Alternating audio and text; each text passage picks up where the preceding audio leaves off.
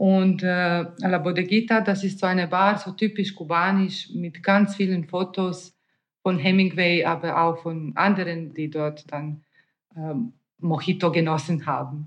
Und man sagt, es ist der leckerste Mojito in der ganzen Stadt.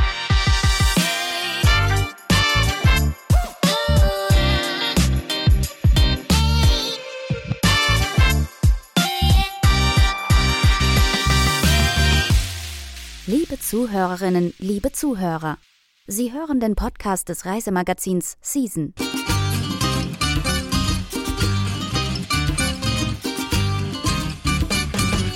Dieser Podcast wird Ihnen präsentiert von Edelweiss, der Ferienairline der Schweiz. Von den kulturellen Schätzen Jordaniens zu den weißen Traumstränden der Malediven bis zum pulsierenden Nachtleben Las Vegas. Ab Zürich fliegt Edelweiss direkt an über 80 Destinationen weltweit. Lassen Sie sich auf flyedelweiss.com von unseren Ferientipps inspirieren und entdecken Sie schon bald die schönsten Seiten der Welt.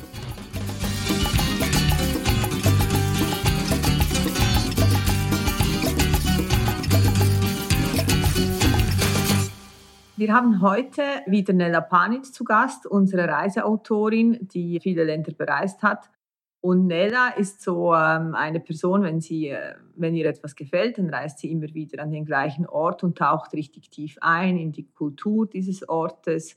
Und Nella hat eine Vorliebe für Spanien und Lateinamerika und genau da geht heute die Reise hin. Wir sprechen heute über eine Stadt, die sogar nicht modern ist, keinerlei materiellen Luxus bietet und trotzdem sehr beliebt ist bei Reisenden aus aller Welt.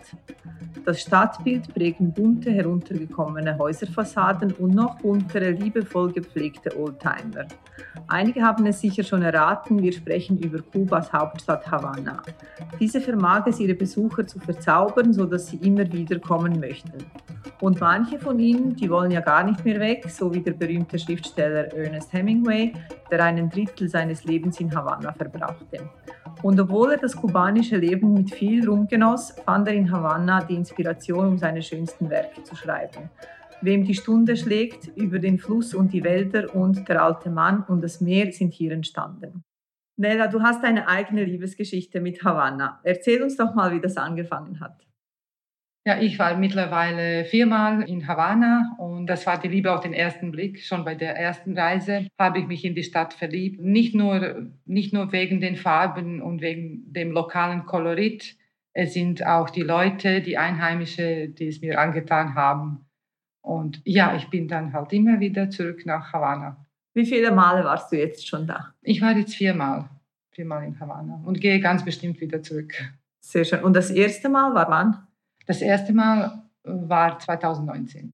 Also das ist eine recht junge Liebe noch. Es ist eine junge Liebe, die wir daran halten. es ist etwas Beständiges mit dir und Havanna. ja, ho hoffen wir es, hoffen wir es, ja. Sehr schön.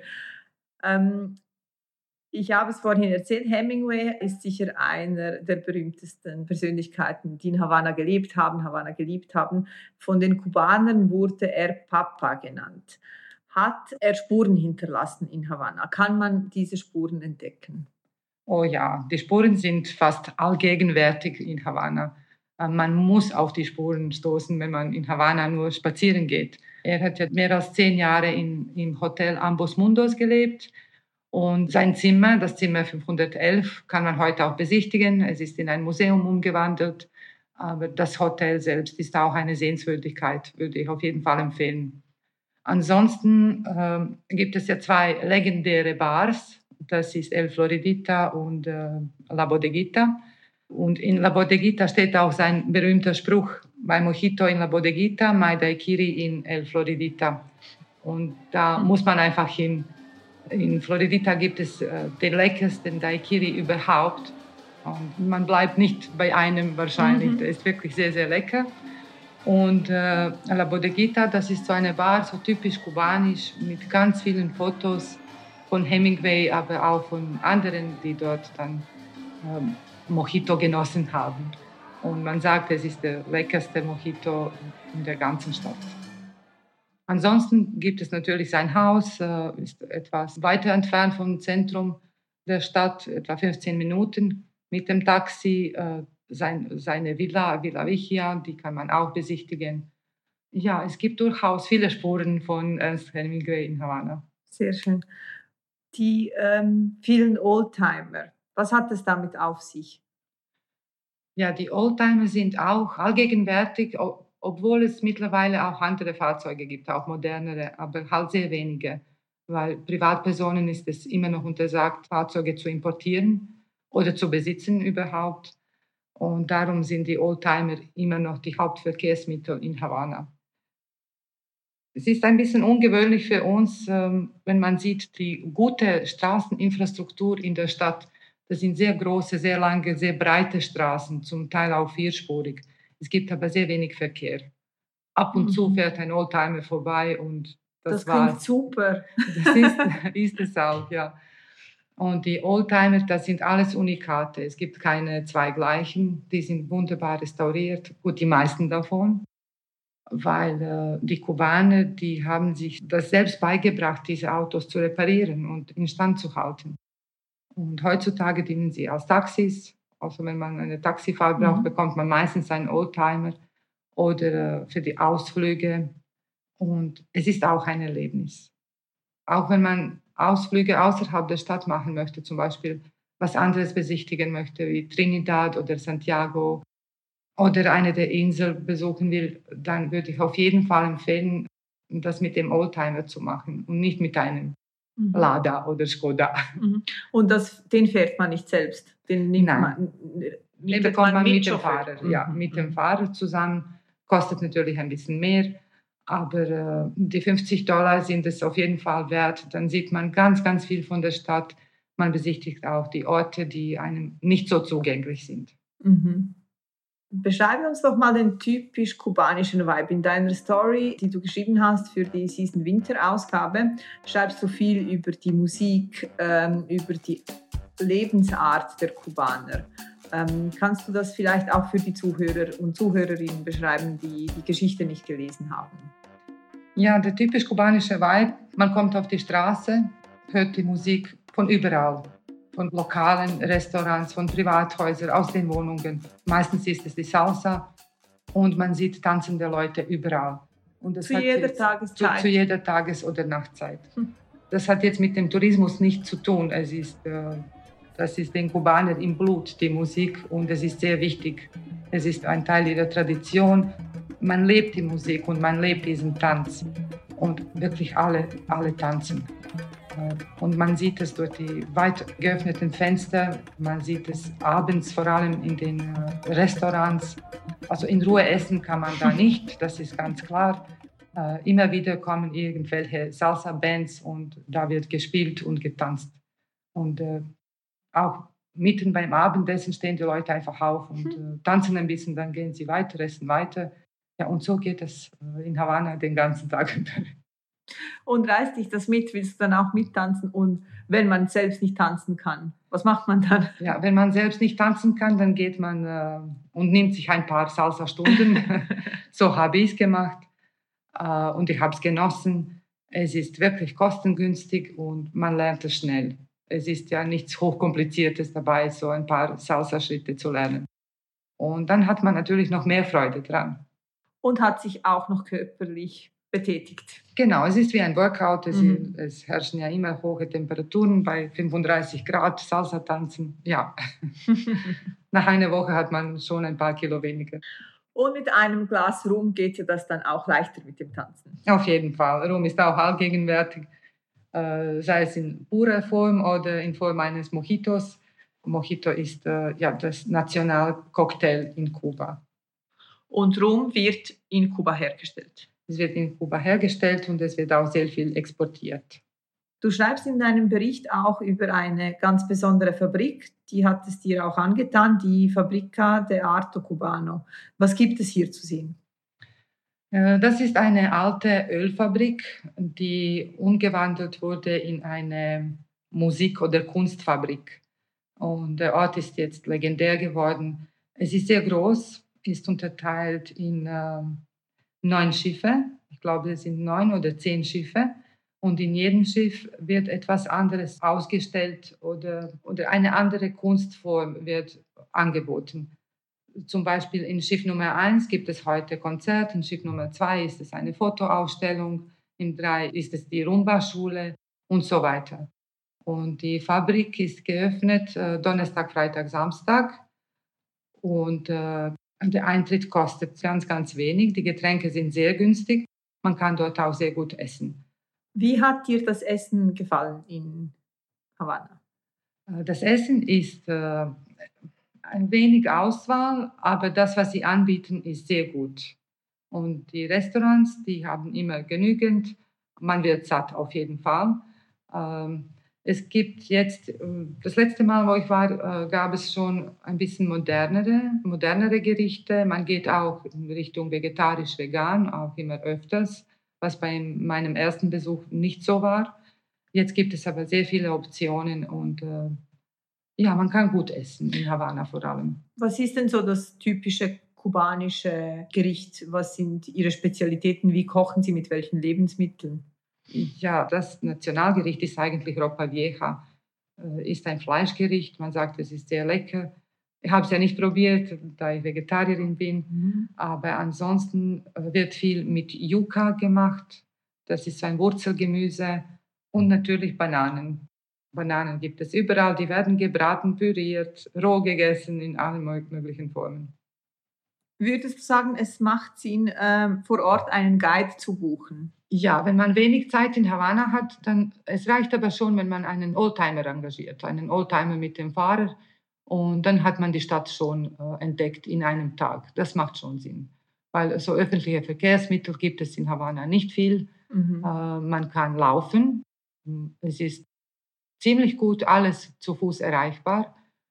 Nur äh, man weiß ja nicht, was man sieht. Es gibt keine Schilder oder so. Mit einem Fahrrad hat man das gesamte Paket bekommen dann. Und es lohnt sich auf jeden Fall. Es ist empfehlenswert wird Englisch gesprochen, weil ich weiß, du sprichst gut Spanisch und du hast wahrscheinlich dort auf Spanisch kommuniziert, aber wir, die äh, dieser Sprache nicht mächtig sind, können wir uns auf Englisch äh, verständigen. Ja, ja, in Havanna kann man sich sehr gut auf Englisch verständigen. Nur wenn man auswärts geht, zum Beispiel Trinidad ist schon ein bisschen schwieriger. Es geht natürlich, aber es ist ein bisschen schwieriger. Und ähm, äh, Santiago kann man auch, also alle größeren Städte kann man gut mit Englisch besichtigen, kein Problem. Und wo hast du gewohnt? Wo wohnt man? Gibt es ähm, viel Angebot an Airbnbs oder ähm, gute Hotels? Ähm? Äh, es gibt beides. Es gibt äh, gute Hotels, also gut, das ist, äh, es ist eine andere Art von Gut mhm. in Havanna. Die Hotels sind ja meistens im Staatsbesitz und die sind alle sehr alt. Und die sind sehr teuer. Die sind, äh, da kostet schnell eine Übernachtung 400 Dollar. Mhm. Das Geld ist es aber nicht wert. Also auf jeden Fall empfehle ich Airbnbs. Wir haben bis jetzt nur sehr gute Erfahrungen gemacht. Solange man keinen Luxus erwartet, äh, bekommt man wirklich sehr schöne Wohnung, sauber und preisgünstig und äh, zentral gelegen. Also Airbnb ist die Option Nummer eins für alle Havanna-Reisende du buchst ja deine Reisen immer selbst und du bist ja ein Profi bei der Reisebuchung. Du hattest ja auch ein Reisebüro geleitet, also du äh, brauchst da sicher nicht Unterstützung von außen.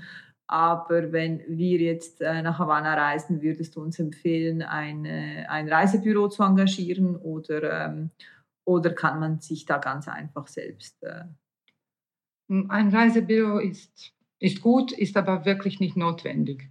Weil wenn man eine Airbnb bucht, dann die Vermieter sind äh, immer für einen da. Die sind sehr nett, sehr kommunikativ, sehr freundlich. Die fragen immer, was man braucht und die sind immer in der Nähe. Also ein Reisebüro ist äh, nicht notwendig, kann man aber machen, aber man kommt auch sehr, sehr gut alleine zurecht. Jetzt, Havanna ist, ja, ist wirklich nicht eine Destination, wo man hingeht, wenn man Luxus sucht. Dafür bekommt man sehr viel Kultur äh, und, und sehr viel Charme und kommt schnell ins Gespräch mit den Einheimischen, findet schnell auch neue Freunde und kann das so richtig erleben, als wäre man ein Teil von der Stadt. So habe ich das empfunden, als ich deine Geschichte gelesen habe.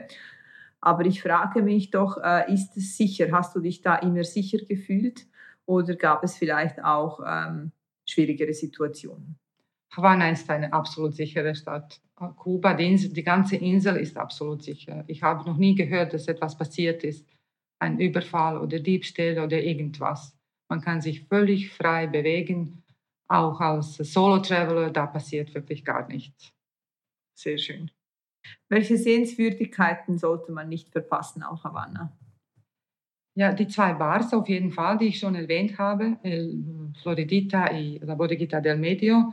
Ansonsten die Altstadt, die Häuser im Kolonialstil, ähm, Plaza Vieja, die Kathedrale, Fabrica dell'Arte Cubano.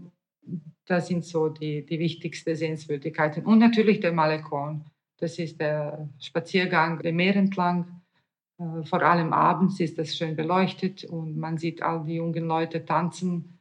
Und ansonsten äh, die Strände von Havanna, die sind auch sehr schön kilometerweite Sandstrände. Man kann das ganze Jahr über kann man schwimmen.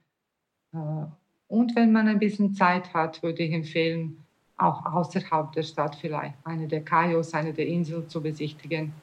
Äh, vor allem Cayo Guillermo wäre einen Ausflug wert, obwohl es ein bisschen weiter entfernt ist, wenn man sich ein paar Tage nehmen kann und einfach das tropische Feeling, äh, karibische Feeling zu bekommen, ist sehr schön.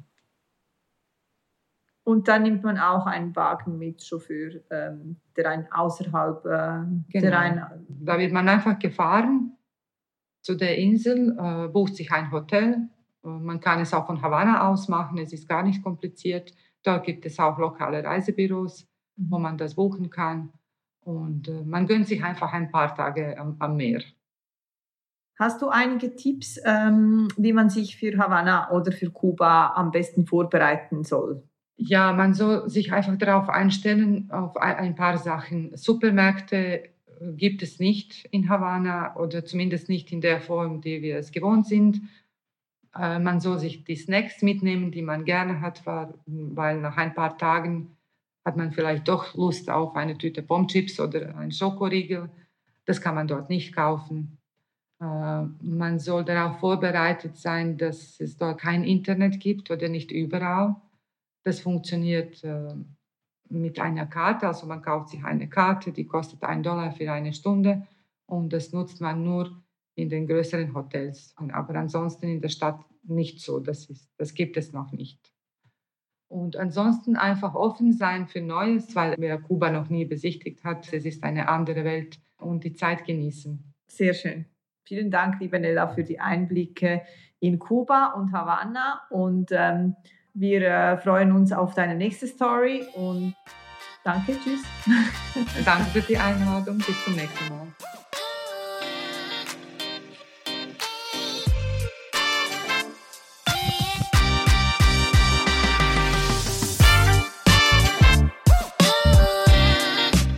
Das Reisemagazin Season können Sie jetzt auch abonnieren und erhalten viermal im Jahr die schönsten Reisereportagen nach Hause geliefert sowie vergünstigte Tickets für die Season-Events.